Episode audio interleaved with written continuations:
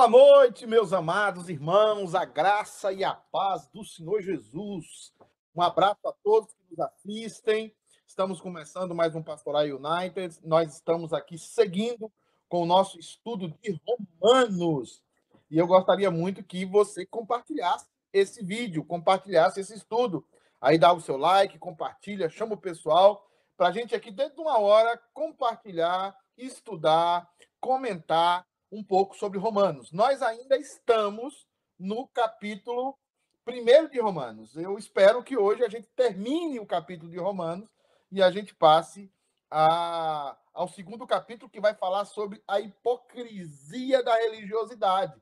Paulo não deixa ninguém de fora. Então, na semana que vem, a gente vai trabalhar sobre a hipocrisia da religiosidade. Então, chama o pessoal aí, convida, compartilha. Deixa eu tirar essa luz aqui da minha cara, que eu estou aqui parecendo que eu estou sendo iluminado, né? Então, é... Camilinha, você chegou já aí, Camilinha? Camilinha gravidíssima, ninguém sabe o sexo desse menino, é dessa menina, vai nascer e ninguém sabe. Meu Deus. É, é o quê? Meu microfone tá dizendo, é menina. Ah, eu acertei! Menina. Eu ah, acertei. você não viu a nossa live, hein? Eu acertei. Não, não. Eu agora. Eu, que dia, a sua live foi terça-feira? Foi terça-feira. Da semana passada? Da semana passada. Eu estava, se eu não me engano, em Gloucester. Gloucester, uma cidade longe daqui. Estava Lá no... Longe, perto de Ceila, me parece, não é isso? É isso aí. Acho que é para cima de Ceila, né? Uhum, ali pro norte de, de Boston. Camilinha, já chegou o pessoal aí com a gente para sofrer, porque nós vamos terminar hoje de falar sobre o coração. O que, é que está dentro? Paulo está fazendo, Camilinha, você que é uma pecadora miserável. Paulo está fazendo um raio-x do coração do ser humano. Quando eu olho para esses textos, eu começo a tremer quando eu olho para esses versículos, porque tudo aquilo que está dentro do meu coração, a palavra de Deus desnuda para nós, revela para nós, né? Então, é, hoje nós vamos terminar esse ponto, onde Paulo fala sobre a ideia principal, que é a rejeição, Camilinha, da, da ideia de Deus, inata de Deus, que nasce, todos nós nascemos sabendo que existe um Criador e conhecendo seus atributos, a sua divindade. E nós vamos crescendo, e à medida que vamos crescendo, vamos rejeitando esse conhecimento e vamos colocando uma mentira no lugar vamos colocando a mentira no nosso coração e aí o mundo vira essa miséria que você vê hoje que o mundo é. Camilinha, quem chegou aí, Camilinha? Pastorzão, nós estamos aqui, estamos aqui acompanhados de a dona Sandroca tá aqui. Beijão, sogrinha, deixa boa noite dela. Sandrogas, Sandroca, sexta-feira talvez vai estar com a gente. Eu estou tentando, vou, vou falar o pessoal da live aqui, nós estamos tentando a, a pessoa do reverendo é, do reverendo Namã, Mendes, Namã Mendes para a gente conversar, bater um papo sobre pandemia e pastoreio. Pastor Namã, um pastorzão aí, né? Um pastor que abençoou muito a CDK United. Também chamei o Samuel, mas o Samuel falou que ele está fazendo um negócio, está dando aula no seminário, que não teria tempo por enquanto. Vou continuar insistindo com o Samuel para ele também falar conosco aqui. Mas provavelmente na sexta-feira, ou talvez numa outra sexta-feira, nós teremos aqui o pastor Namã Mendes, juntamente com a irmã Benção. Sandroca e com Camilinha, que é a alma né, desse negócio aqui. Né, Camilinha? Estarei tá aqui certamente. Aí, pastor, ah. o pastor Antônio está aqui conosco. Boa noite, pastor. Muito bom tê-lo aqui conosco. Boa noite. O Everson e a Claudete estão aqui com a gente também. A Marley. O presbítero Eudes e tem mais o pessoal que entrou. A Elisete Gomes também entrou aqui, diz boa noite, irmãos. Vi, Se eu não me engano, Elisete, eu vi ela na igreja Elisete, ontem. A Elisete ontem estava na igreja. Quando eu é. cheguei, a Elisete estava toda arrumada, ajeitada, menino. Eu falei, gente, Valentine's Day. Entendeu? Tá uma, é, eu, eu, acho que o, que o Gigão aí, o, o diácono Gigo passou bem ontem, tá? Passou bem. Aleluia. Quem tá aqui com a gente é o Leandro Falzino também. Leandro é. Flauzino. Leandro Flauzino, de vez em quando, ele aparece aqui em casa para lavar roupa, né? eu tô para dar uma chave para ele, porque ele me liga, pastor, eu posso ir. Negócio de casa de pastor não pode, não, mas casa de pastor é casa dos membros da igreja. Então, ele. ele, ele, vou dar não uma nem chave, perguntar. Ele só precisa fazer amizade com o Obi, porque o Obi, quando ele chega aqui, o Obi quer destruí-lo. Né? Deve então, ser a barba, pastor, deve ser a barba. Quem está aqui com a gente também é o presbítero Pedro, o irmão do presbítero Iraci. Sim. A... Minha sogra entrou aí também, eu tenho que falar, senão eu apanho, né? Depois tá, ela tá lá no YouTube, né? Ela não tá aqui, Maria Campos. Entrou ah, aí, ela ó, mesmo? É, Maria Campos. Minha tia também tá aqui, tia Socorro, Socorro Maria, minha Socorro tia. Maria. Isso, ela é minha tia. Neide Nunes, você não conhece, nunca ouviu falar. Não, nunca ouviu falar. É. né? O Leandro, o Leandro deixou um monte de carinha aqui de assustado. Ó. Eu acho que é a barba. Ô, Leandro, eu acho que o Obi não está acostumado, entendeu? Lícia é a esposa do presbítero Milton, um comedor de melancia, um irmão baiano lá de São Paulo, é presbítero da igreja do Jardim Elian, um amigo meu pessoal, um amigo muito, muito, muito chegado, e ele é da Bahia, lá do Brejo Grande, né? Brejo é, Grande. Brejo Grande. Maílde Alves, Helena tá aí, Helena Pecadora. A Helena tá aqui, deixou boa noite dela. A Maílde Alves também diz boa noite, irmãos, graça e paz. Graça e paz para você, Maílde, muito bom tê-la aqui. É, o Heinz também está aqui, ó, falando abraços, pastor e Camila. Um abraço, viu, o Heinz? Amém. Camilinha, vamos então para o texto aqui hoje. O pessoal que está nos assistindo aí, abra a sua Bíblia em Romanos 1, 29, 30, 31 e 32. Paulo está revelando a malignidade do coração humano o coração que rejeitou o conhecimento de Deus, o coração que agora rejeitou o conhecimento do nosso Deus. A, a ideia aqui de Paulo é revelar toda a malignidade do nosso coração, é fazer um raio-x um raio dentro do nosso coração. E ele começa aí no versículo 29. Camilinha, você pode ler para a gente ou você está respondendo aí? Sim, senhor, estou respondendo aqui, mas eu posso, posso ler, com certeza. Você é multitarefa, né, Camilinha? Eu tô, eu tô com a minha caneca do Harry Potter, assim eu espero que ninguém se escandalize. Isso tá aí bom? é o caldeirão, pastor. É o, é, é, o, é, o, é a caneca do Harry Potter. Eu acho que você tem uma poção mágica aí. ah, se eu estou olhando para baixo é porque eu estou respondendo e lendo comentário aqui, viu, gente? Mas deixa eu ler aqui Romanos é, 1, 29. Então, tornaram-se cheios de toda espécie de injustiça, maldade, ganância e depravação. Estão empanturrados de inveja, homicídio, rivalidades, enganos, engano e malícia. São bisbilhoteiros. Você gostou dessa, né? Caluniadores. Leio 30 também, não? Ah, segue. Você joga para mim, Alex? Tá no 31. Caluniadores, inimigos de Deus, Insolentes, arrogantes e presunçosos, vivem criando maneiras de praticar o mal, desobedecem a seus pais. São insensatos, desleais, sem amor e respeito à família, sem qualquer misericórdia para com o próximo. E apesar de conhecerem a justa lei de Deus, que declara dignos de morte todas as pessoas que praticam tais atos, não somente os continuam fazendo, mas ainda aprovam e defendem aqueles que também assim procedem. É um texto difícil da palavra de Deus, Camila, meus irmãos que nos acompanham. O que é que está no coração caído do ser humano? Paulo já revelou a, a primeira grande implicação de você é, rejeitar o conhecimento inato de Deus, o conhecimento que nasce com você. A primeira ideia é que você se torna uma pessoa em que os seus pensamentos são guiados agora pelos desejos do seu coração caído. A sua mente não consegue ser mais uma mente objetiva, ela passa a ser agora uma mente subjetiva. Ou seja, ela não mais trabalha dentro da objetividade das coisas. Ela agora trabalha a partir do desejo do coração do ser humano.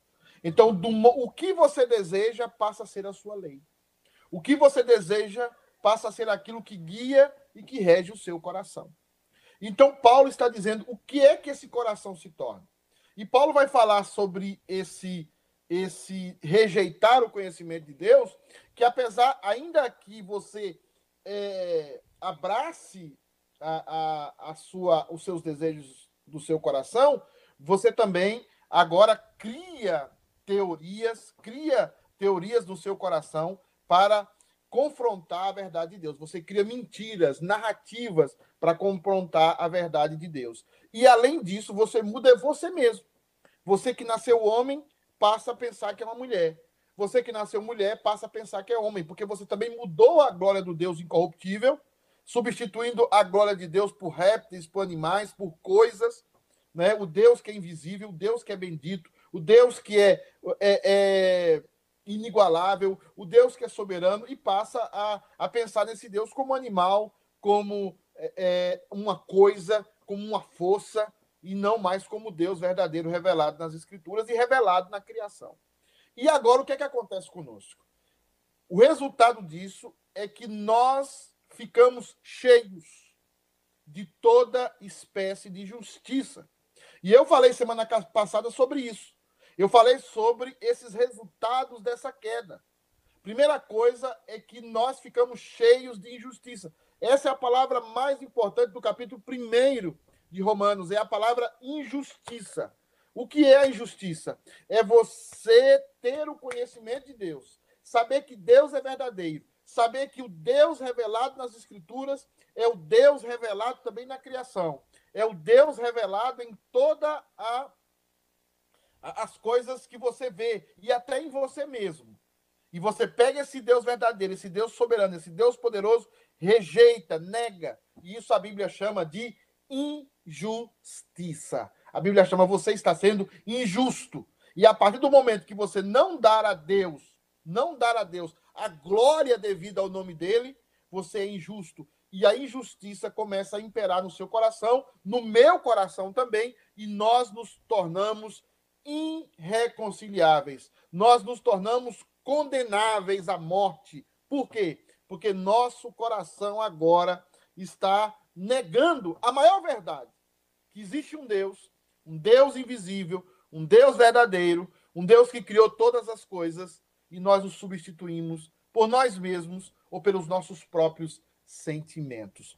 Por isso, certa vez eu coloquei no eu coloquei no numa escola dominical, qual é o motivo de nós louvarmos a Deus. E algumas pessoas falaram, o motivo de nós louvarmos a Deus, Camilinha, falaram assim, é, é, é porque Deus é bom, porque Deus é maravilhoso. Esses são os motivos. E são bons motivos.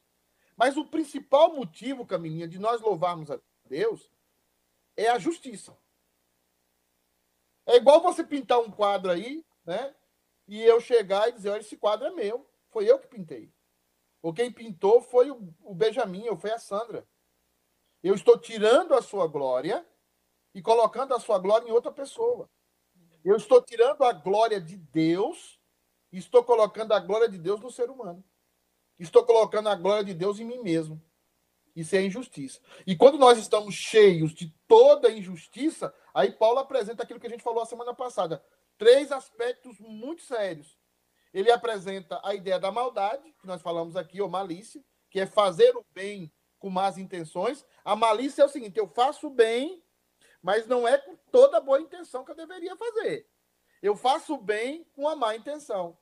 Ganância, que é essa insatisfação constante de ter, ter, ter, ter, né? E a depravação, que é o prazer nas coisas erradas. Eu faço a coisa errada, eu sei que está errado, mas eu tenho prazer nas coisas. Então, nós trabalhamos esses três aspectos semana passada do coração do ser humano, que são aspectos gerais. E hoje nós vamos falar do que é que o coração, aí Paulo vai aprofundar mais agora, e vai falar do que eles estão empanturrados, cheios até transbordar, Camilinha. O que é que o coração? Por que o coração está cheio de malícia, está cheio de ganância e está cheio de depravação? Porque eles rejeitaram o conhecimento de Deus, agora eles, eles não ficam só nisso, eles se empanturram. Eles estão empanturrados. E aí a gente vai começar uma lista bem triste. Uhum. Alguém, alguém chegou aí, Camilinha?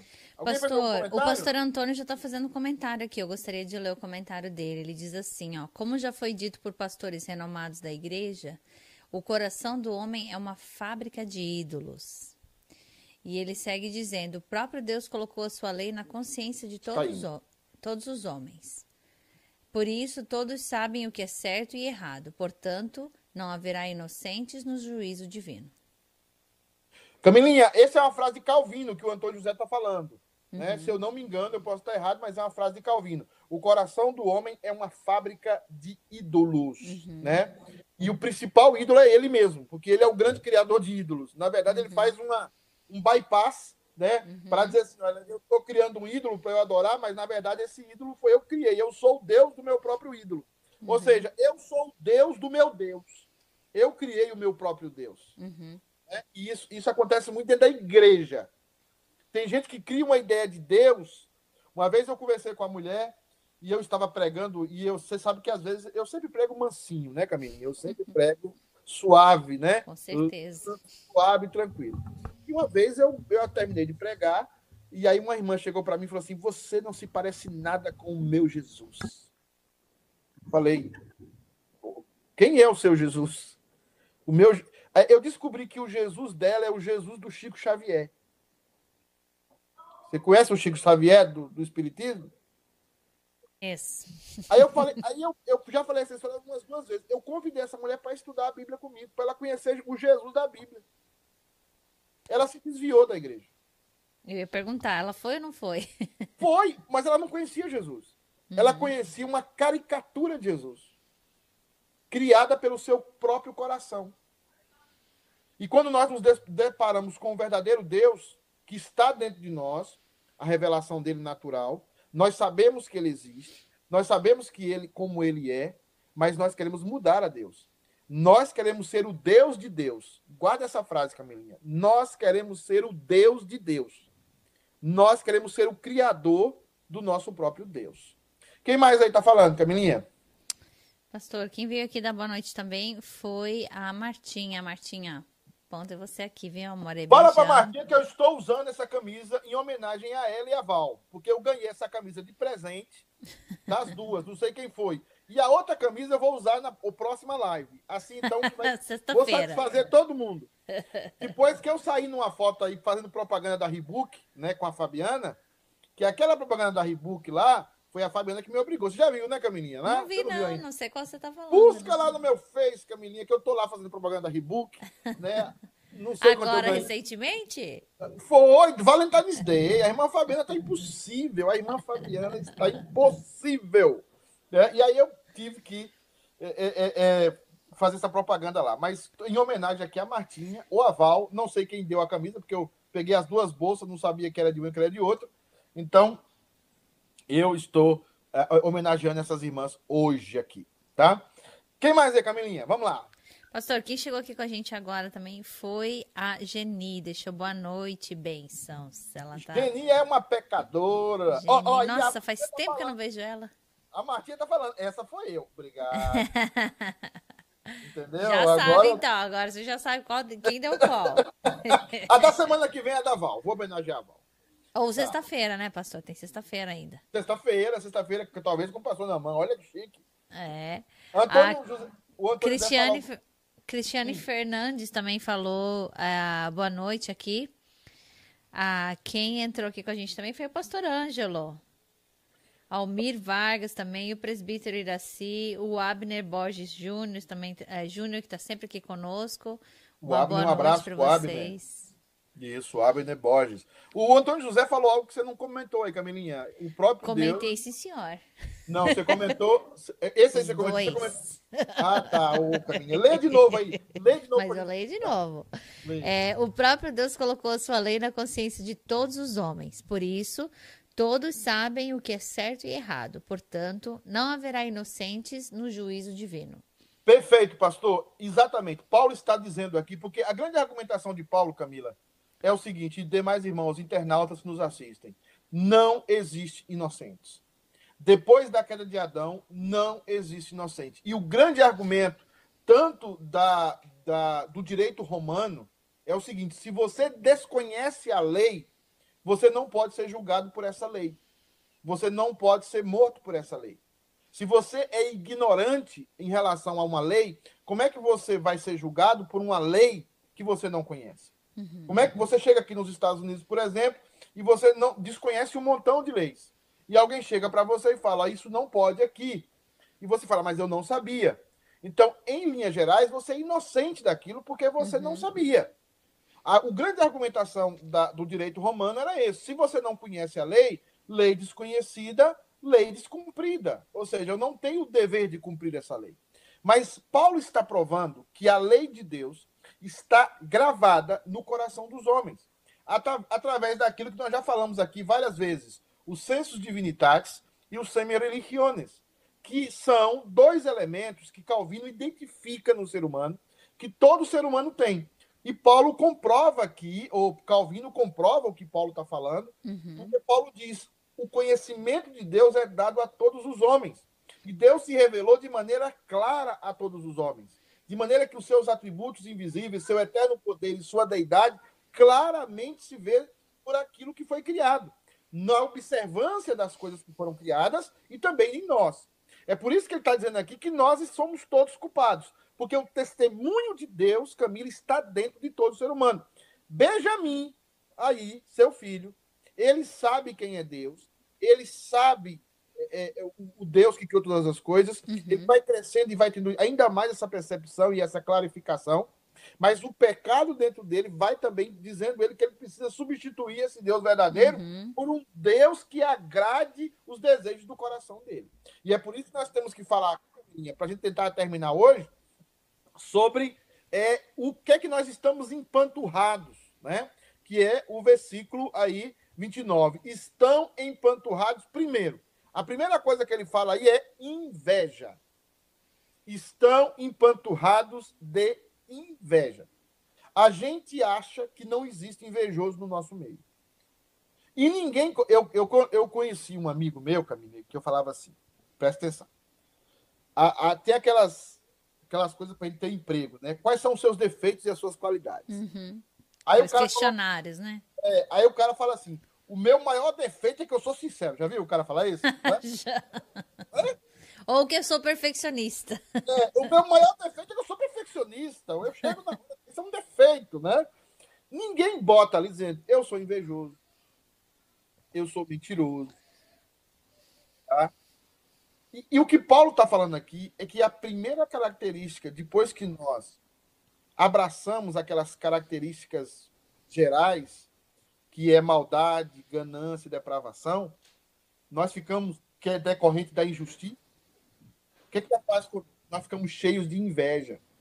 Camilinha, a primeira vez que você confessar, que, e nós vamos falar isso a semana passada, Semana, vamos falar isso semana que, que vem. Tô falando, falando igual meu, meu sobrinho. Eu tô falando igual o Isaquinho. Eu, eu vou, né? Eu, vou, eu, eu, eu, eu comi amanhã, né? É, quando você confessa que é invejosa. Quando você confessa que é invejoso. Porque é, é mais fácil quando alguém coloca lá o seguinte, gente, ó, eu tô doente. Eu preciso de oração. Você vê 100 pessoas estão orando por você e tal. Experimenta colocar lá, gente, eu comprei um carro. Orem por mim. As pessoas, eu e você, e aí Paulo está falando de nós e dele. A inveja é uma marca nossa. Mas a gente é tão maligno, e eu estou tentando colocar aqui o ser humano na depravação total, na malignidade total, uhum. porque quanto mais eu coloco o ser humano na malignidade total, eu estou apontando para Cristo que eu preciso um Salvador, que eu não tenho condição de me livrar sozinho da ira vindoura. Esse é o evangelho que devia ser pregado hoje, que não é pregado. O evangelho que é pregado hoje não é um o evangelho que revela o coração do homem, o quanto ele está doente, o quanto ele está enfermo. O evangelho que é pregado hoje é o evangelho que massageia o ego do ser humano, que massageia o ser humano. E isso é, é falado como de sabedoria. E essa não é a sabedoria de Deus. Porque a sabedoria de Deus não é aquela que esconde a verdade. Uhum. Então, a inveja é a primeira coisa. E o que foi, Camininha, que matou Caim? Que matou Abel? Foi a inveja. Como resultado do que o, o, o sacrifício de Abel foi aceito, o sacrifício de Caim não foi aceito. E o que é que ele tem? Inveja. E o que é que nós vemos na sociedade? Inveja. O que é que nós. Olha, as mulheres vão concordar comigo tá? Chega um homem na, na, na, festa assim, meio atrasado, e chega com a mulher assim, com o cabelo penteado, com uma roupa nova, tal, magra, o que é que a mulher faz? Olha para onde? As mulheres olham para a mulher. Já, se tiver, isso aí já foi colocado até em piada na internet. Se tiver dois homens com a mesma camisa, vamos supor que essa camisa bonita minha aqui, o Ale também vai para a igreja com ela. Eu vou embora da igreja se eu tiver com a camisa e o Ale tá com a camisa? Não. Mas se as duas mulheres tiver com a mesma roupa, comprada na mesma proporção da Target, o que é que você acha? Da briga. Não. não vão embora! Não Ou então vão arrumar uma desculpa para ir embora. Porque é uma, é uma questão de inveja. Mas o homem tem inveja de outras coisas. Porque o homem também é invejoso. O homem não é melhor do que a mulher. Uhum. Mas o homem tem inveja de outras coisas. Tá? Do carro novo do, do amigo. Uhum. Tem inveja da situação financeira do amigo.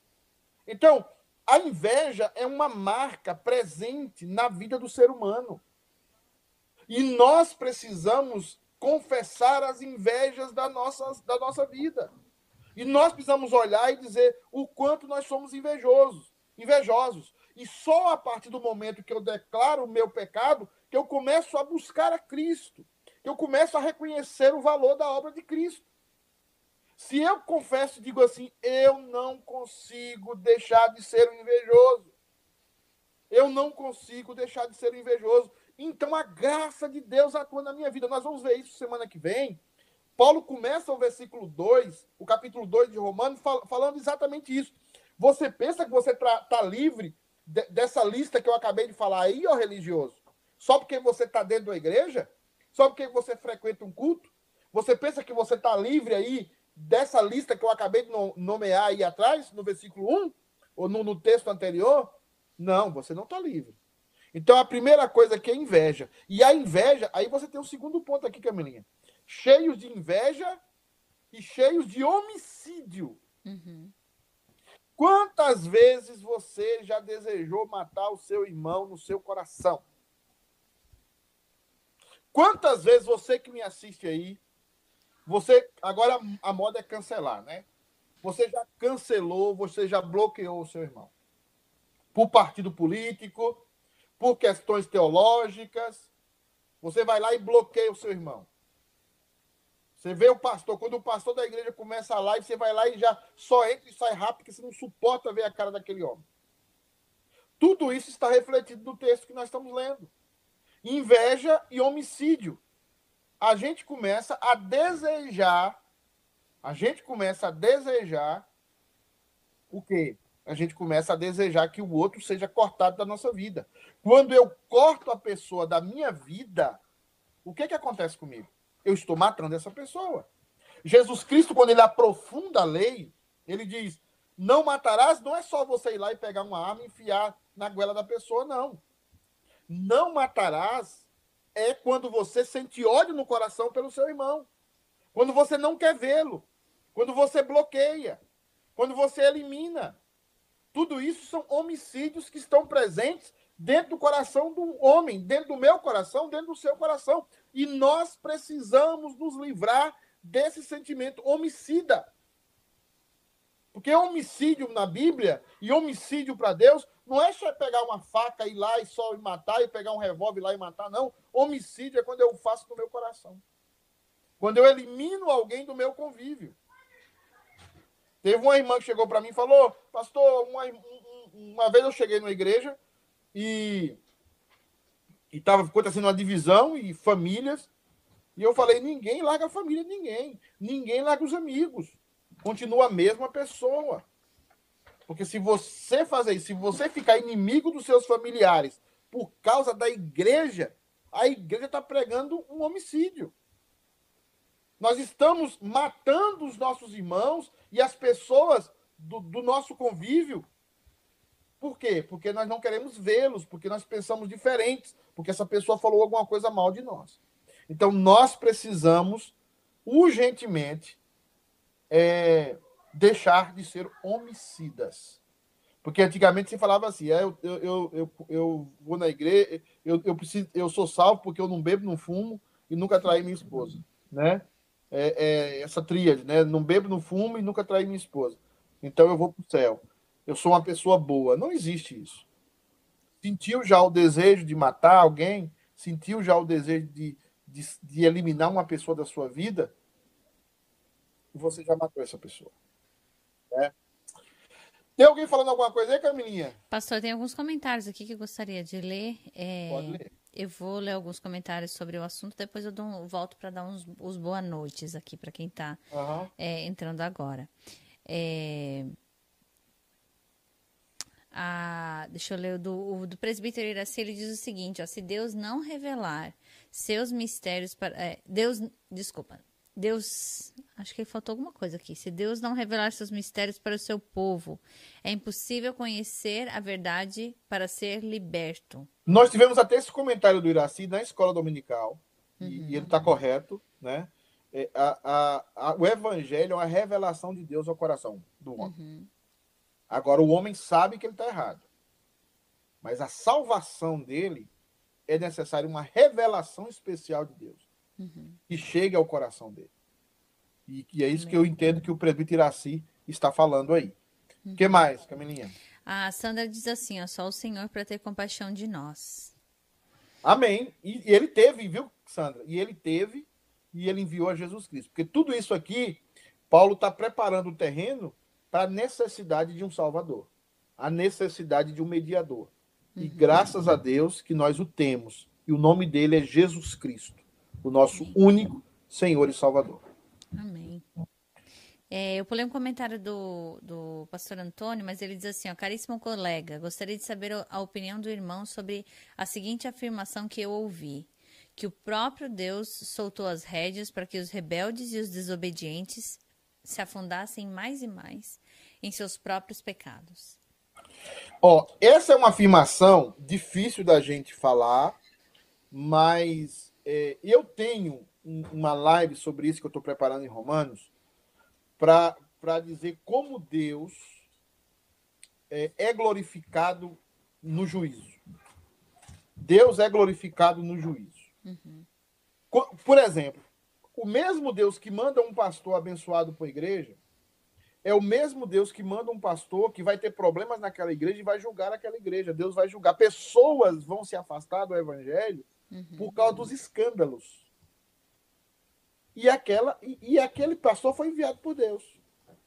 Quando nós estamos falando aí a afirmação que o próprio Deus soltou as rédeas para que os rebeldes e desobedientes se afundassem mais e mais, é o que o texto, na minha opinião, está falando. Deus os entregou. E Deus fala isso nesse texto mais de uma vez.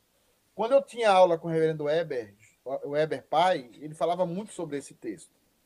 Ele falava muito sobre Romanos capítulo 1. O próprio Deus entregou esses, essas pessoas a sua própria maldade. Uhum. Então, não é que Deus afundou essas pessoas. A confissão de fé é muito cuidadosa nisso. Não. É que ao Deus ter uma atitude de deixar aqueles seres humanos à sua própria vontade, eles só tomarão decisões contrárias à, à, à sua própria vida e contrárias à preservação da sua própria vida. Um ser humano, quando Deus solta as rédeas da mão dele, o, o fim dele é a autodestruição ele começa a se autodestruir, né? Pensa que ele está livre, pensa que ele está em liberdade. Pensa e que o pecado tá... vai consumindo, né? E o pecado vai destruindo. Sempre eu faço menção aqui, quando eu passo ali em Dorchester, eu levo muita gente no hospital, ali em Dorchester, e eu sempre passo por ali, e eu sempre vejo ali é pessoas que estão na, no, no gozo da sua total liberdade de usar drogas, e a sua total liberdade de usar droga drogas está levando ele para a autodestruição. Estão ficando né? inchados, vermelhos, uhum. parecem uns camarões vermelhos, inchados, não conseguem caminhar, não conseguem raciocinar direito, parecem zumbis, né? uhum. né? Então é, é, é interessante. A, a... O, o, pastor Antônio ele segue falando também, ele cita, é, ele diz, ó, Tiago afirma em é, 1,14 Cada um é tentado segundo a sua própria cobiça, e depois de haver concebido, dá a luz ao pecado. Por isso que eu fiz esse comentário, porque eu já tinha lido esse comentário dele aí, de Romanos, que é o seguinte: a confissão de fé fala que Deus decretou tudo que existe, mas tem algumas coisas que Deus não incluiu no seu decreto como ele autor. Deus não é o autor do pecado, uhum. né? Deus não fere a vontade humana e Deus não tira as consequências das causas secundárias. Isso está na Confissão de Fé do Westminster, no capítulo sobre decreto, se eu não me engano, no capítulo 3 ou capítulo 4. Uhum. Então, quando a Bíblia fala que Deus, que cada um é tentado segundo a sua própria cobiça, está falando dessa liberdade, né, dessa autoagência, e está falando também de Adão, que era o único que tinha o livre-arbítrio, quando ele foi tentado pela própria cobiça dele. E a própria cobiça dele o, o atrai e ele, concebendo a cobiça, dá luz ao pecado. Uhum. Então, o, o, culpado do pecado do ser humano é o próprio ser humano, não é Deus.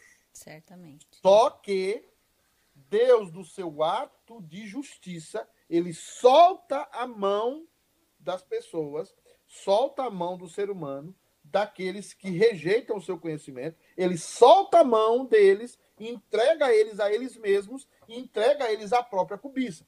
Porque quem freia, quem freia, eu e você, Camilinha, de não sermos escravos da nossa cobiça, é a misericórdia de Deus. Que é o que nós vamos estudar na semana que vem que Paulo vai dizer que você não teme que Deus é aquele que faz com que você chegue ao arrependimento? Então, Deus solta a Camilinha, mas Camilinha peca por vontade própria. Uhum. Camilinha peca porque ele, porque ela quer pecar, mas Deus soltou Camilinha. Tá? Então é importante a gente entender isso. Se Deus não soltar a Camilinha, ela vai ter vontade de pecar, mas Deus vai frear isso nela. Uhum. Tá? Eu acho que o, o que me fez lembrar agora, pastor, um exemplo bem, talvez meio grotesco, mas é quando você vai sair com um cachorro, por exemplo, você ensina o seu cachorro a dar na coleira. Né? Se você soltar ele, a chance, o que, que vai acontecer? A chance dele sair correndo. Exatamente. Né? Mas o que acontece? O cachorro que é obediente, ele vai fazer o quê? Ele vai ficar junto com o dono dele, do lado. Exatamente, então, exatamente. Seria a gente andar junto com Deus, porém sem a coleira, né? E estando livre, mas porém sabendo que a gente tem que estar tá andando ali do, la do lado. Então, me perdoa a grosseria da comparação. Mas é isso, é, é, é, é, é uma, um exemplo... Porém foi o que eu lembrei. Todo exemplo, todo, Agostinho fala, todo exemplo é, é limitado em relação a Deus e a de Deus a nós. Sim, Mas uh -huh. é mais ou menos isso. Uhum. Quando Deus, a maior, o maior juízo de Deus na vida do ser humano é quando ele entrega o ser humano a si mesmo. Uhum. Esse é o maior juízo de Deus. É. Se Deus. É como você pegar o, o, o, o Benjamin e, e, e dar um, o, o, o, a, dá a carteira dele, os cartões de guerra e fala: Benjamin, faz o que você quiser aí. Entendeu? Uhum. Benjamin vai se autodestruir. Tá? É. Deus fez isso como juízo. Deus fez um pacto com Adão. Uhum. E ao fazer um pacto com Adão, Adão descumpriu esse pacto. Uhum. E ao uhum. descumprir esse pacto, a, a, eu, eu, ia pregar isso, vou pregar isso no que vem, quando, a, quando Moisés, no Salmo 90, ele fala: Nós somos consumidos pelo furor da tua ira. Uhum. Nós morremos porque o Senhor está exercendo juízo sobre a humanidade. Alguns chegam a 70, e há 80 anos, 70 anos depois disso é câncer e enfado. Uhum. Porque exatamente nós estamos diante do juízo de Deus sobre a humanidade. Uhum. E é isso que Paulo está falando lá no versículo 18. A ira de Deus se revela contra toda injustiça e impiedade dos homens. Uhum. Aí ele começa que os homens desprezam o conhecimento de Deus. E ao desprezar o conhecimento de Deus, os homens começam a inventar outros deuses. E Deus, por isso, entrega esses homens às suas paixões e a si mesmo. E aí eles começam a ser escravos da sua própria cobiça. E aí eles começam a pecar. Deus não é culpado do homem pecar. Mas Deus toma uma atitude que é a sua atitude de juízo. Uhum. Deus entrega o homem a si mesmo. E aí ele não tem outra coisa, como diz Agostinho, não pode não pecare. Uhum. Não posso deixar de pecar. Eu só posso pecar. Quem mais aí? Quem está conversando mais aí? Ah, eu vou ler uns comentários da Sandra, que ela diz, ó, miserável que sou, só Jesus na causa. Ela segue Sim. dizendo, saber que está errado e não ter arrependimento não tem, não tem nenhum valor. Exatamente. Porque Exatamente. Vamos falar muito sobre isso, Sandroca, muito sobre isso na live de, da próxima semana, uhum. sobre arrependimento, né? E sobre religiosidade. O arrependimento gera é, pedido de perdão também, né, pastor? Uma, gera vida. Das... Arrependimento é... é... vida. É vida. é vida no casamento, é vida no relacionamento com os filhos, é vida no relacionamento com os irmãos, é vida. É restauração. É, exatamente, uhum. exatamente. É, ela segue dizendo: até a redenção da minha alma continua precisando o dia, é, o dia todo da misericórdia do Senhor. Sim, sim. Amém. Exatamente, não, exatamente. Não fosse exatamente. o Senhor, onde estaríamos hoje, realmente? Eu exatamente. Tem uma música do, do, do Jesus Adriano Romero, que eu cito sempre aqui, né? Se, se, ele fala exatamente isso. Se não for o Senhor que estivesse conosco, se Deus não uhum. tivesse me resgatado, aonde eu estaria hoje, agora? Uhum. Se Deus não tivesse resgatado a minha alma, né? Onde é que eu estaria? Uhum. É, é, isso mesmo. É. Vamos seguir aqui então com a lista de pecados terríveis, Camilinha. Ai, então nós já falamos de homicídio. Camilinha, rivalidade. Isso, isso destrói a igreja, Camilinha. Rivalidade. Ou seja, você, eu sou melhor do que você, eu vou fazer melhor do que você.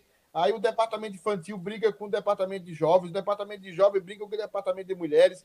Aí começa rivalidades. E eu sei de rivalidades até do casamento. Eu já falei com o Prebito Iraci que nós vamos recomeçar o trabalho com casais, mas eu não quero fazer trabalho com casais com viés católico. Respeito os católicos, tal. Deus, Deus abençoe a vida deles. Uhum. Mas eu sei que a maioria dos, dos, dos programas de casais que entrou dentro das igrejas reformadas são programas católicos. E a igreja católica entende o casamento como um sacramento. Uhum. E a igreja reformada, não. O casamento é uma instituição divina, o casamento é uma grande bênção, e o casamento deve estar submisso ao reino de Deus. O casamento deve estar submisso ao reino e ao trabalho do reino de Deus. O casamento não pode ser uma competição ao reino de Deus, uma uhum. competição para o reino de Deus. O casamento não pode ser algo assim maior do que o reino de Deus, porque aí nós caímos no, na idolatria, né? O casamento deve ser algo que esteja a serviço do reino de Deus. Uhum. Mas nós vemos casais se competindo, Cabinho. Casais dentro da igreja. Eu ganho mais do que você, você ganha mais do que eu. É, você, você agora é, é, você teve sua vez de fazer doutorado, agora é a minha vez. Uhum. Você fez isso, você fez aquilo. É uma brigaiada, é uma rivalidade, né? Uhum. É uma competição desnecessária. Porque quando um, Triste, né? É, biblicamente, quando um ganha, o outro ganha. Quando, uhum. quando um perde, o outro perde. Mas nós vemos rivalidade dentro da igreja. Uhum. E rivalidade é algo que Deus está nos dizendo: está no coração pecaminoso, o coração empanturrado de injustiça do ser humano.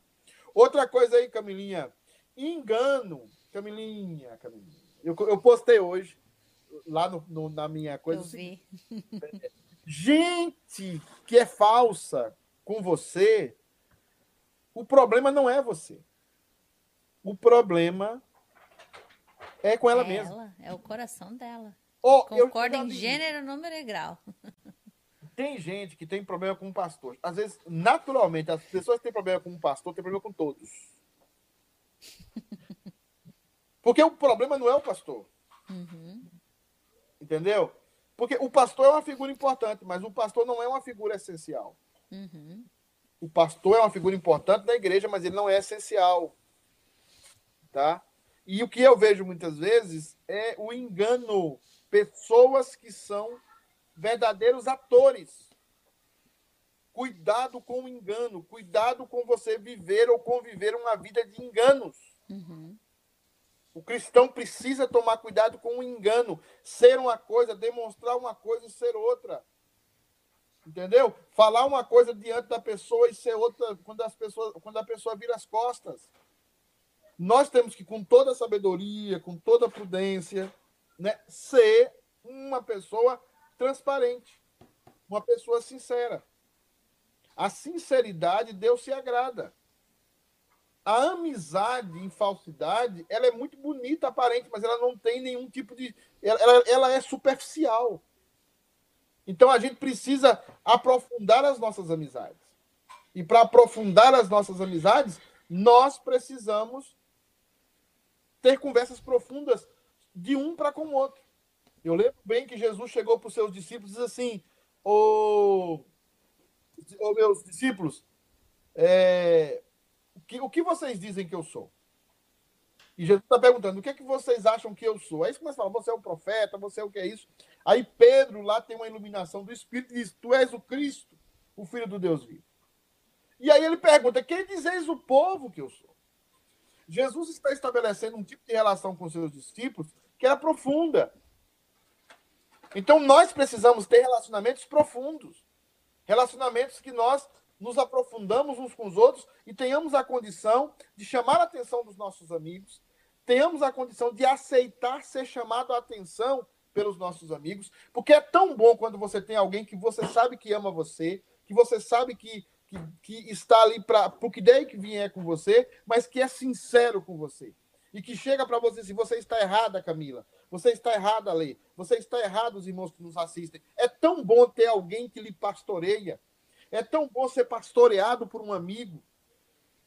Agora, já, já imaginou amizades? Eu fico imaginando essas amizades superficiais é, é, que, só, que, que não se sustenta.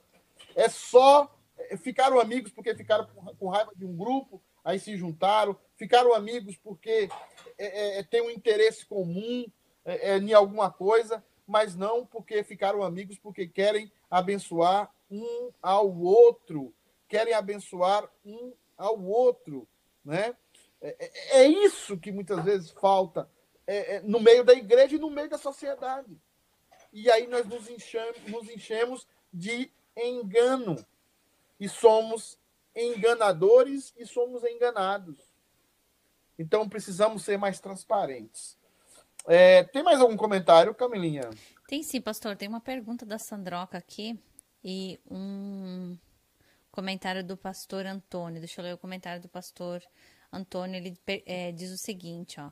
Como portadores pela graça do Espírito Santo em nossos corações, o próprio Espírito nos convence do pecado e do juízo. Esse, é, esse fator é importante na vida do crente para nos conduzir ao arrependimento. Perfeito, perfeito, é isso uhum. mesmo, reverendo. E nós vamos fazer essa live é, é, eu queria até ver se na semana que vem, Camilinho, o pastor Antônio pode entrar com a gente aqui na live de. de... Sexta-feira, né? Ou de, de, ou de segunda, para ficar ah, nós conversando uhum. com ele sobre, sobre o, o capítulo 2 de Romanos. Pastor, manda para a gente o seu, o seu telefone. É, já mandou, não já? Ele, ele mandou. mandou. ele botou nos comentários. Uhum. Isso. E aí nós vamos tentar fazer uma live com o pastor, com o pastor Antônio é, na, na segunda-feira que vem. Tá vendo, pastor? Para nós falarmos sobre religiosidade e sobre essa questão do arrependimento, que o senhor comentou muito bem. O que a Camilinha faz a pergunta aí? Ou a Sandroca faz a, a Sandroca, pergunta? Ela faz Você, o Camilinha, só uma pergunta. Você tá com essa camisa verde hoje em homenagem ao Wilson? com certeza, pastor. A minha sogra também, porque ela também é palmeirense. a, a Sandroca pergunta o seguinte, ó. Problema com o pastor. É, problema com o pastor, será que é inveja também? Não, eu acredito que problemas com o pastor, muitas vezes, é, é problema com autoridade. Uhum. Pessoas tiveram problema com pai, com mãe, pessoas que tiveram problema com professor na escola. É, existe uma série de fatores que levam pessoas a ter problemas com o pastor. Tem pessoas que acham que todo pastor é ladrão, tem pessoas que acham que todo pastor é enganador, que todo pastor é isso e aquilo, e ela vive numa situação de fiscalização ou numa situação de exclusividade. Ela não consegue compartilhar o pastor com ninguém. O pastor tem que estar na casa dela todo dia, tem que visitar ela todo dia.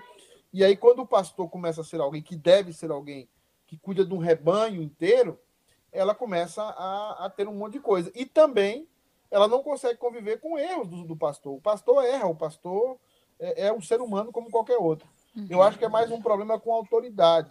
Agora, pode existir inveja muitas vezes, e eu, às vezes, me senti isso aqui. Às vezes você se sente assim, triste.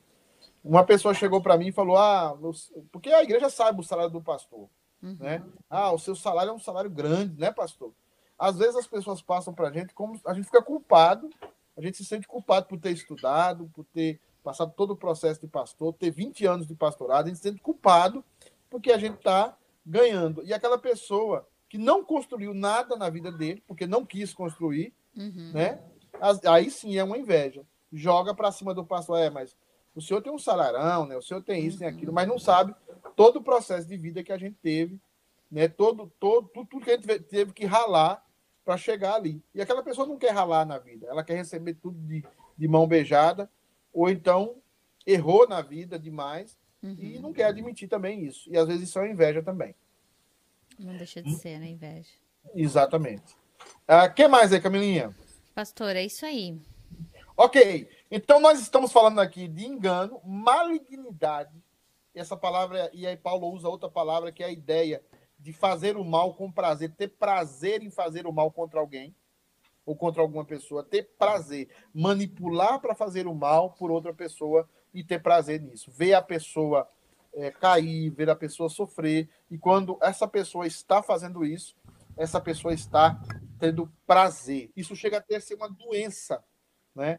Existem patologias que essa palavra essa malignidade é o prazer sem prazer de alguma forma no de ver o outro sofrer.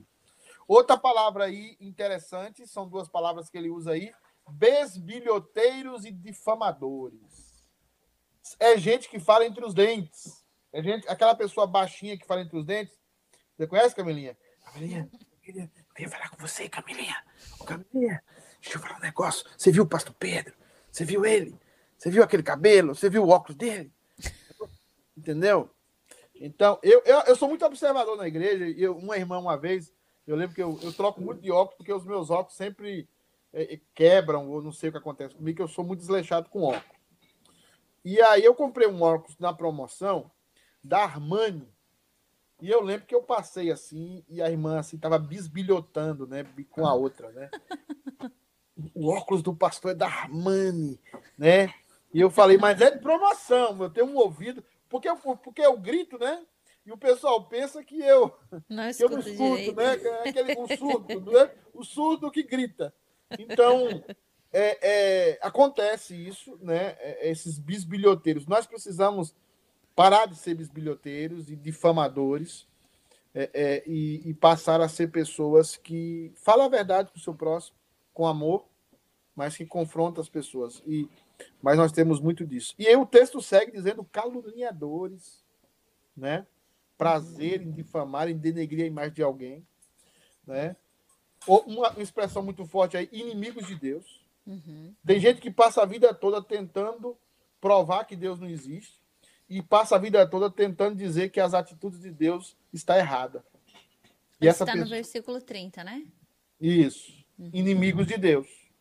São inimigos de Deus. Eles, eles querem, de alguma forma, fazer uma revolta contra Deus dentro do uhum. coração deles. Eu vejo muito isso da igreja também. Tá? pessoas que são inimigos de Deus. Insolentes, eu estou correndo aqui por causa do tempo, insolentes, é, arrogantes, a arrogância não deve. Eu sempre falo para a igreja a questão da humildade. Eu só ia comentar, eu só ia comentar na escola dominical sobre uma música que eu vi, e assim, ali, ali foi um exagero, né? A, a, a humildade infinita. Né? Eu lembrei do daquele dos Avengers né? Lembrei do, do Endgames, né? O, o jogo final. Deus não, Deus não precisa de humildade. Não confunda a humildade de Jesus Cristo, homem. Deus, ele se humilhou, o seu estado de humilhação, com a divindade ser humilde. Deus não precisa ser humilde. A palavra humildade vem de humus, da terra. Nós, somos, nós temos que ser humildes porque nós somos uns uns com os outros.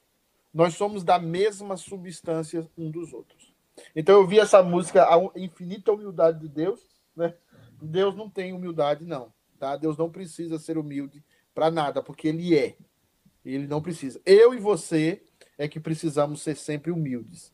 Agora, Jesus, como o nosso mediador, sim, ele se humilhou ele se humilhou. É, a Camilinha está reclamando, você está lavando a louça, está lavando a É. Mandei mensagem para a Fabi. Fabi, você está lavando a louça?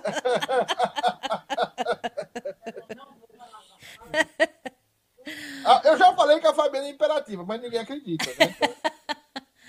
Ela pode vir para cá também, não tem problema. ah, arrogantes, presunçosos, Ou seja, nós não somos, nós não podemos nada. Tiago diz: se você falar amanhã eu vou fazer isso, vou fazer aquilo, você não vai fazer nada. Se Deus quiser, eu vou fazer. E, e a arrogância, Deus é inimigo dos arrogantes. Porque eu e você, a Bíblia fala, Deus resiste aos soberbos, mas Deus dá graça aos humildes. Deus resiste às pessoas que pensam que são superiores umas das outras. E você pensa isso na sua atitude.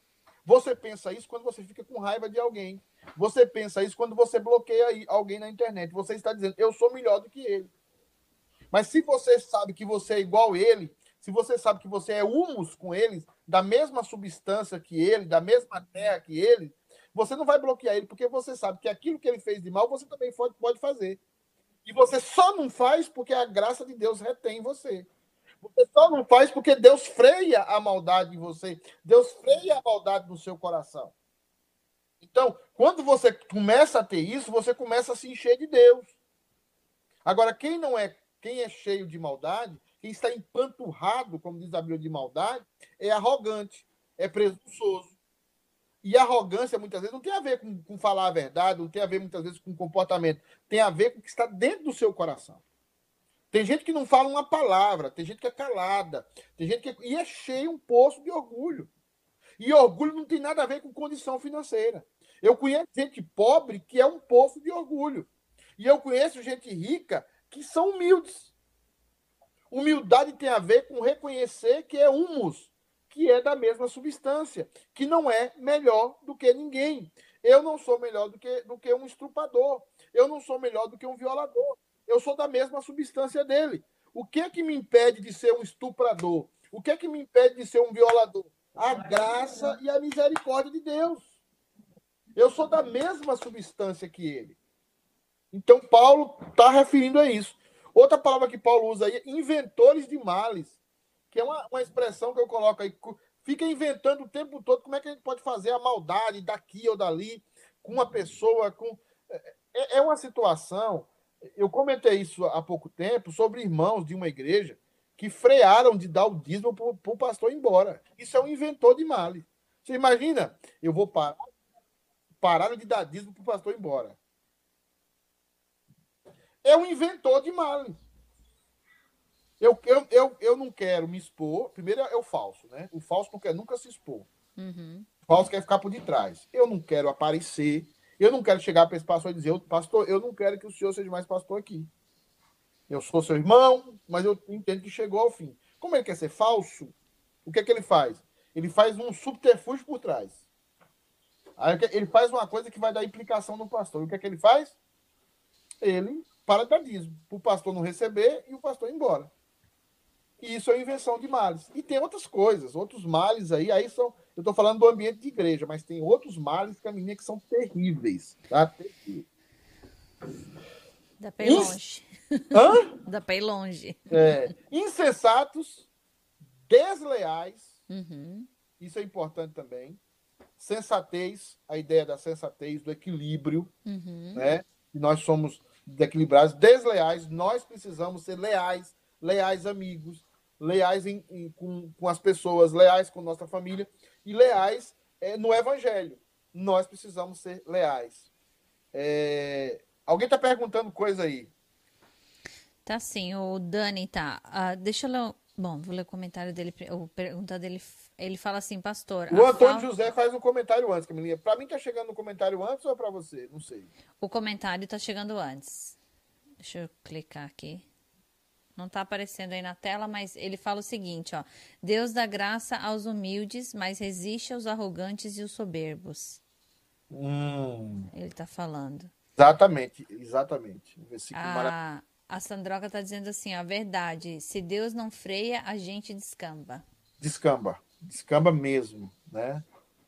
E o, a pergunta do Dani é, pastor, a falta do culto diário a Deus potencializa tudo isso? Sim, sim. Você tem que ter devocional diário. Uhum. Eu já falei isso para os presbíteros, para os diáconos, para os líderes. Você precisa conversar com Deus e ler, ler a Bíblia, meditar na palavra e orar todos os dias. É uma atitude simples que Deus, que Deus, que, que faz você ser moldado por Deus. E isso freia muito a maldade e nos amadurece. porque a vontade de Deus vai ganhando forma em nós. Uhum. Né? O que mais, Camilinha? A Fabi tá falando sorry, gente. Tá pedindo perdão aqui. a, a Martinha falou, tá perdoada, pecadora redimida. é isso aí, dessa vez passa, Fabi. Tem o pessoal que entrou com a gente aqui também, a Thaisa tá aqui conosco, a Lui, Luzia Olió. A Luzia, mãe da Claudete. Dona Luzia, um beijão pra senhora, viu? Deus abençoe, Dona Luzia. É... Exatamente. É isso aí. Camilinha, então, sem amor, lembrar sempre, definir uhum. amor. O que é amor? Amor é a, é a capacidade de se sacrificar pelo outro segundo a vontade de Deus. Uhum. Amor não parte de um sentimento. Ele, obviamente, se torna um sentimento na caminhada, mas ele parte de um compromisso. Tá? É um compromisso. O casamento é um compromisso. O amor ele vai tomando forma na caminhada. Né? O sentimento, perdão, vai tomando forma na caminhada. Mas o amor ele parte como um compromisso. É por isso que Deus manda amar. Por que, que Deus manda amar? Porque a raiz, o DNA do amor é o compromisso, não é o sentimento eu não sinto amor para poder começar a cuidar da outra pessoa. Não. Eu faço um compromisso de amor e nessa caminhada eu vou sentindo prazer, dedicação, carinho por estar com aquela pessoa. Mas o amor aqui é se sacrificar pela outra pessoa segundo a vontade de Deus. Né? Pastor, é interessante também que se você pegar é, o fruto do Espírito, né? Pedi para a Fabiana pegar água, água para mim. pegar o, o, o, fruto, o fruto do espírito, né? Amor, paz, alegria, Sim. benignidade, tudo isso. E pegar todos esses defeitos, todos esses pecados Sim. que fazer um Paulo, contraste. É, eles são exatamente, se, se a gente Opostos. vai gerando o fruto do espírito, todos, todas essas coisas elas vão sendo é, diminuídas, né? Vão sendo e saradas, e saradas, é... e saradas, e saradas. Quando você, começa, quando você conversa com uma pessoa madura espiritualmente, qual é a primeira coisa que você vê? É uma pessoa que aprendeu a não guardar raiva. Uhum.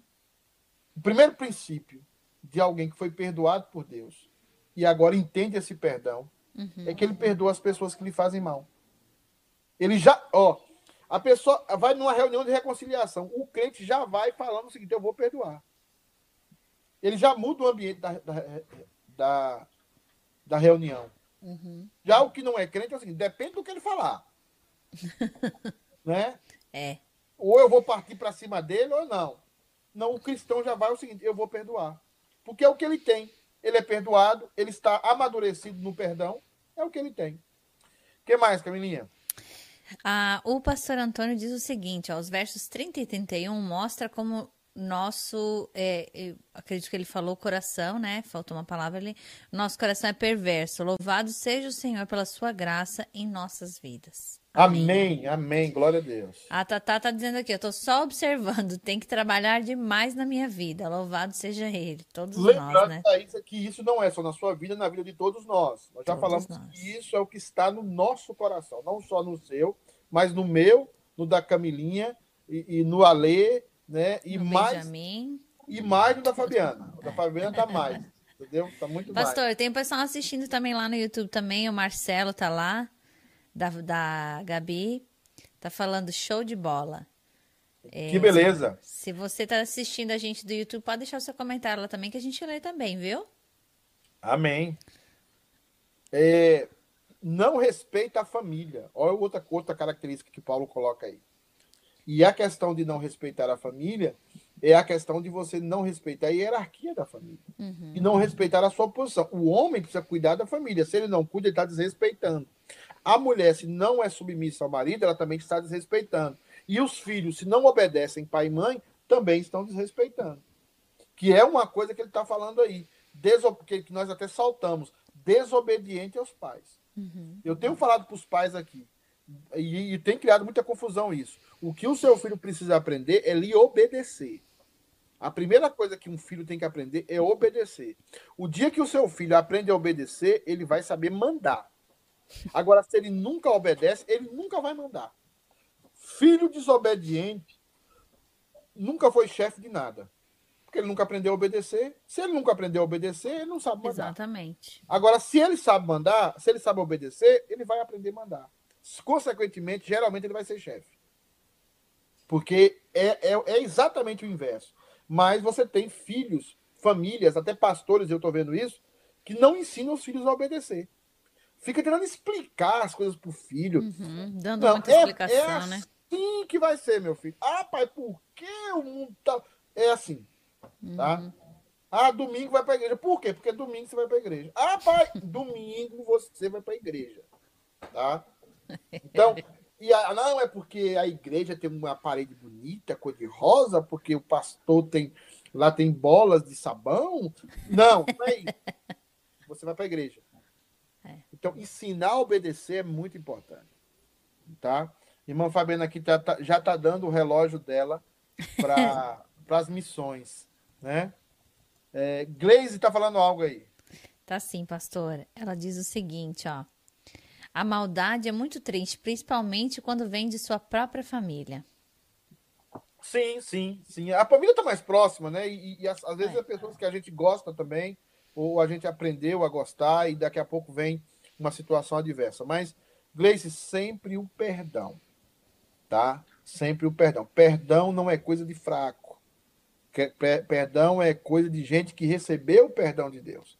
E toda vez que você perdoa, Deus respalda a sua vida. E outra coisa, a vingança é de Deus. A vingança não é minha. A vingança uhum. não é da uhum. Camila, não é do Alê.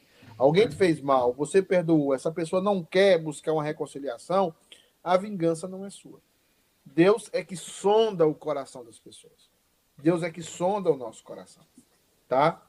É... Pastor Antônio falou algo aí, eu estou querendo terminar, mas o pessoal está comentando. Deixa eu ler o comentário dele aqui. Ele diz: ó, estamos nesse mundo presente passando por uma grave crise de autoridade. As pessoas não aceitam mais autoridade em suas vidas. Sim, porque as pessoas estão revoltadas contra a maior autoridade que é Deus. Uhum. Então as pessoas que, querem mudar Deus, querem mudar a glória de Deus, querem mudar a essência de Deus uhum. para um Deus que satisfaça suas, os seus próprios desejos carnais. Uhum. E esses desejos carnais não é senão a sua autodestruição. Né? E aí nós terminamos essa lista aí, Camininha, falando sem respeito ao próximo, tá vendo? Sem uhum. qualquer misericórdia para com o próximo. E é isso que Paulo vai focar agora no capítulo 2. Uhum. Camila, nós não somos melhores que os homossexuais. Uhum. Nós não somos melhores que os ladrões. Nós não somos melhores do que os genocidas. Nós somos da mesma substância que eles. Uhum. Se nós não colocarmos a misericórdia na frente de todos os nossos atos, nós nos tornaremos piores do que eles, piores do que os ímpios. Por isso que eu falo, tem muita gente que tem que não sabe pregar o evangelho homossexual porque tem raiva do homossexual. Uhum. Tem gente que tem raiva de, de, pessoas que estão em movimentos progressistas. Uhum. E isso não vai, o evangelho não vem através disso. Nós precisamos pregar o evangelho com misericórdia. Misericórdia das pessoas. Porque Deus teve misericórdia de nós. Você não nasceu sabendo. Você não Exatamente. nasceu. Eu acredito que quando você chegou aqui nos Estados Unidos sendo babysitter, você tinha até raiva de crente. Né? Você até corria de crente. Hã? Não é não? Eu era católica na época, me converti você, aqui nos você Estados vê um pastor, Unidos esse pastor só quer meu dinheiro, né? Esse pastor só quer meu dinheiro. É. O que então, eu conhecia você... era só a teologia da prosperidade, né? Exatamente. Se então, você realmente... vê assim, se você via assim, tem pessoas que vê da mesma forma. Então tenha misericórdia das pessoas. Uhum. Tenha misericórdia. E o versículo 32 fecha com chave de ouro dizendo o seguinte: E apesar de conhecerem a justa lei de Deus, é a expressão justa é importante aqui, que as leis de Deus não são injustas. Uhum. Porque quando Deus diz assim, ó, o casamento tem que ser na hora certa, o sexo uhum. tem que ser na hora certa. Aí você faz, é injusto. A gente não tem aquela frase, tudo que engorda não é? Como é tudo que engorda, faz bem, dá prazer, é pecado. né? A gente tem essa visão errada, né? que é uma visão legalista da vida. Não. A justa lei de Deus. A lei de Deus é justa, é boa. A lei não é ruim. Agradável. Ela é boa, tá? Nós é que somos maus. Aí diz o seguinte, que declara dignos de morte todas as pessoas que praticam tais atos não somente continuam fazendo, mas ainda aprovam e defendem aqueles que também assim procedem. Então, eu não posso nem fazer, nem ser omisso com aqueles que fazem. Uhum. Com toda a sabedoria, amor, pastoreio e dedicação, tenho que falar. Isso está errado. Você precisa mudar. Você precisa melhorar. Essa é a radiografia, um pouco da radiografia, Camila, do coração do homem. A semana que vem, junto com o pastor Antônio, né, nós vamos falar sobre os primeiros capítulos de Romanos, do capítulo 2. Uhum. Paulo vai bater agora nos religiosos. Sabe por quê, Camilinha? Porque os religiosos dizem assim: eu não faço isso. Mas aí Paulo vai dizer: você não faz isso na frente, mas por trás, você faz. Você não faz isso diante de todos, mas por trás você faz. Então você pensa que você vai escapar do juízo de Deus porque você é, é religioso? Então, Paulo, no capítulo 2 de Romanos, Romanos é fantástico. Tá bom? Camilinha, vamos dar um abraço pro pessoal que esteve com a gente até agora, né? Pessoal corajoso, né? Perseverantes. Gente, ó, lembrando que amanhã, amanhã tem culto na igreja. Terça-feira, amanhã tem culto na igreja, tá? Nós vamos começar a expor a epístola a Filipenses. Vamos ter louvor, vamos ter palavra e vamos ter oração. Amanhã na igreja, às sete e meia. Então, Camilinha, amanhã a live da Sandra, você termine ela às 7 horas. Tá? Para não ter conflito de, de programações. E dar tempo do pessoal ir lá Combinado. na igreja, aqueles, aqueles que querem. Gente, feliz segunda-feira, boa semana para todo mundo. E toda Deus a malignidade do seu coração e do meu coração foi cravada na cruz do nosso eterno Salvador Jesus Cristo. Aleluia. Deus abençoe. Até a semana que vem, se Deus quiser. Até sexta-feira. Até sexta-feira. Eu tá até amanhã. Amém. Horas. Tchau, tchau. Bye, tchau. bye.